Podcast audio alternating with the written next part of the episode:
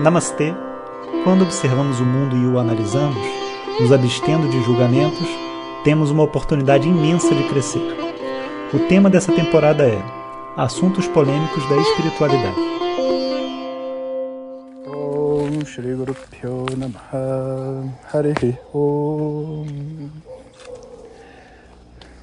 Bom dia pessoal Adentramos nossa semana com assuntos polêmicos e tem um assunto em particular né, que é muito polêmico e as pessoas discutem muito sobre isso e muitas vezes pelas costas e por debaixo dos panos. Então eu achei que esse seria um bom tema para a gente conversar sobre uma realidade que existe né, na, nossa, na nossa busca por respostas espirituais a respeito da espiritualidade como uma fuga ou uma armadilha para o ego. Em outras palavras, quando que a espiritualidade vira uma fuga e uma armadilha para o ego? E aqui a gente não está falando da pessoa que está irritada com os pais e resolve morar sozinha ou vai para o mosteiro.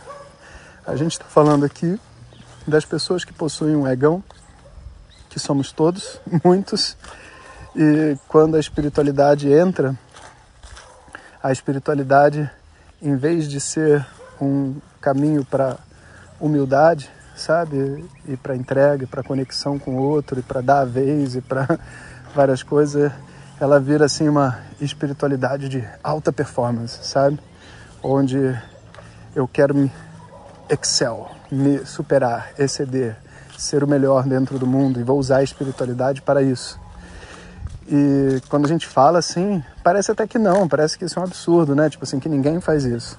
Mas quando a gente olha mais de perto, né, a gente vai ver certos tipos de comportamento que são puramente uma combinação de invídia, invídia é inveja em espanhol, de, é, como é que se diz, ciúmes, né, como, assim, ciúmes bestas, ciúmes de alunos, sabe, mas ciúmes de relacionamento afetivo às vezes, sabe, professor, sei lá, a professora é casada, tem um marido, sabe? Aí o marido conversa com uma aluna que é bonita, aí a professora sobe pelas paredes, trata mal a menina, faz um papelão, sabe? Isso é muito comum. E a gente pensa que isso não é espiritualidade como fuga? É sim. Porque as pessoas se escondem por detrás desse papel de professor e deixam de ser pessoas simples e passam a ter razão simplesmente porque, sei lá, sabem um conjunto de asanas ou pranayama, ou seja lá o que for. E aí eles ganham, vamos dizer assim, uma chancela para poder ser imaturo e se defender né, das outras pessoas por detrás dessa desse título, vamos dizer assim, sabe? Então, uma coisa muito perigosa dentro desse caminho, né? Primeiro é nós nos conectarmos com pessoas que nos ensinam alguma coisa que é útil, acreditando que essas pessoas são um poço de maturidade e as pessoas não são. As pessoas são pessoas. E, para nossa surpresa, a maioria delas não tem a maturidade que a gente espera que elas tenham. E, sabe, asana não é sinônimo de maturidade. Pranayama não é sinônimo de maturidade. As palavras em sânscrito não são sinônimos de maturidade. Tempo de estudo, sabe? Porque eu já viajei não sei quantas vezes para a Índia, não é sinônimo de maturidade. A maturidade, você só vai pegar ela quando tiver uma crise, quando tiver um momento onde ela é convocada. Quando tiver a situação que poderia gerar ciúmes, quando tiver a situação onde a pessoa tem que ser generosa e ela não consegue ser, quando tem a sensação, você tem aquela sensação de que essa pessoa está tendo um comportamento que ela não deveria estar tá fazendo, esse é o momento onde você percebe a maturidade dela. Todos os outros momentos, ela só está, como assim, se você está lidando com um professor, né? Ele só está ali transmitindo algo que ele aprendeu na vida dele, sabe? E que não necessariamente reside dentro dele como uma verdade, sabe? Então, a gente pega muito isso também nas contradições, né? Às vezes a pessoa fala uma coisa, do tipo assim, ah, eu não dou aula de yoga por dinheiro. Aí o aluno não tem dinheiro. Aí então não pode estudar comigo. Ué, Ou o oposto, sabe? Você vai, sei lá, você vai dar um curso de yoga. Aí você precisa do, do apoio do seu professor com quem você estudou. Mas quando você chega e pede o apoio dele, ele não dá, porque você vai competir com ele por XYZ, porque está na mesma cidade, no mesmo bairro, seja lá o que for.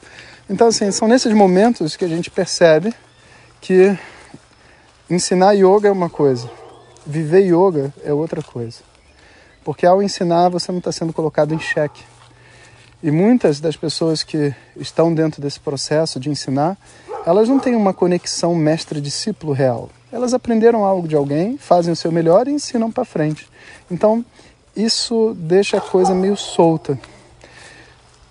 Quando a gente está na posição de aluno, né, na nossa busca, o cuidado que a gente tem que tomar é para ver se a gente não está se enganando, sabe? Para ver se realmente nesses momentos que chegam para nós, nós somos capazes, nós somos capazes de fazer aquilo que a gente cobra das outras pessoas. E muitas vezes a gente não é, sabe? E nesse momento assim é que vem aquele é, você tem que tomar uma decisão, sabe?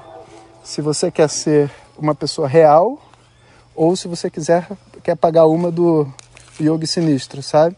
E se você quiser ser uma pessoa real, você pede desculpa, você revisa o que você falou, você olha de novo, você expõe suas emoções, você expõe sua vulnerabilidade, você não fica fazendo carinha feia, raivinha, todas essas coisas de criança de 13 anos. Não é o que nós queremos fazer quando esse momento chegar batendo na nossa porta.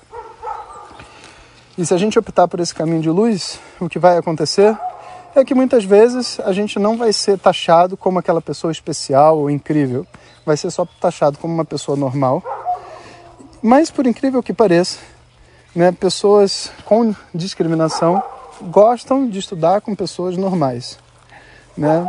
Num, isso foi uma coisa que foi muito interessante, porque quando eu comecei a ensinar, é, conversava com meu pai e meu pai ficava assim preocupado de eu postar fotos no Instagram da minha vida, das minhas coisas, porque as pessoas têm uma imagem do professor. Como assim um professor que luta kung fu ou que dança ou que é isso ou que faz aquilo, tipo, e quem não gostar de kung fu? E quem não, não sei o quê? E se a pessoa vê que você não é uma, é uma, era uma preocupação, né? E eu falava com meu pai, pai, olha, quem for meu aluno, né, vai ter que se conectar com a pessoa que eu sou, com os defeitos que ela tem, né, e com as qualidades também, mas principalmente com os defeitos, vai ter que se identificar com esses defeitos, com o meu jeito, com tudo mais, e pronto. E porque a pessoa, quando ela não vê que a outra pessoa está se escondendo, sabe o que, que acontece? Ela para de prestar atenção na pessoa e passa a prestar atenção no conhecimento. E o conhecimento sendo transmitido, ele é sempre puro, porque ele independe da personalidade de quem conta, sabe? É uma verdade que vale para qualquer um. Então, o receptáculo, né, vamos dizer assim, apropriado para o conhecimento é uma pessoa simples e vulnerável. E tanto daquele que transmite, tanto o receptáculo daquele que recebe, né? é a pessoa simples e vulnerável que não, não quer, entre aspas, ganhar nada de ninguém, só está vivendo a vida dela da melhor forma possível, com todo o seu empenho, animação, sabe, e desejo, sabe, desejo de ver o bem, ver o bem para todas as pessoas que existem. Esse, esse, esse encontro com essa paz interna, sabe, com essa desenvoltura, com essa liberdade. Esse encontro, ele é, eu acho que uma das coisas mais especiais que tem para acontecer com a gente dentro desse caminho de yoga. E realmente, é, sem isso, é tudo uma grande piada, vamos dizer assim, sabe? Mas a gente cai nessa armadilha e as pessoas em volta da gente também caem. E não adianta a gente ficar assim julgando, sabe? Ah, aquele professor é assim, ah, aquela professora é assim, ah, porque ele foi para a Índia, mas olha isso, ele ele, como é que se diz? Ele dá aula de Vedanta, mas não sabe sânscrito, sabe? Não adianta a gente ficar nesses julgamentos, porque esses julgamentos não levam a lugar nenhum, sabe? Se essa pessoa não é o seu professor, respeito, né? Respeito por ela. Ela está fazendo o que ela pode, o melhor que ela tem para oferecer. E talvez não seja mesmo seu professor. Ou talvez até seja um bom professor para você, uma pessoa não tão perfeita, né, mas que está feliz com a pessoa que ela é, né, por que não? Né? Então, tudo isso é um aprendizado que a gente precisa executar. Então, é um tema polêmico quando a gente coloca nomes de pessoas, situações e tudo mais, mas quando a gente fala de uma maneira sóbria e sincera, é só o que a vida é. E queria eu, né, poder ser sempre um eterno aluno em todas as situações. Né? Ser um aluno, estar vulnerável, se colocar, é um grande privilégio. É um grande privilégio. É um dos melhores papéis que a gente pode fazer nessa vida, o papel de uma pessoa que está aprendendo. A gente não deve fugir dele, a gente deve buscar esse papel, sempre. Um bom dia para vocês. Muito obrigado por ter escutado e compartilhe a luz apenas com aqueles que são de luz. Om Tat Sat.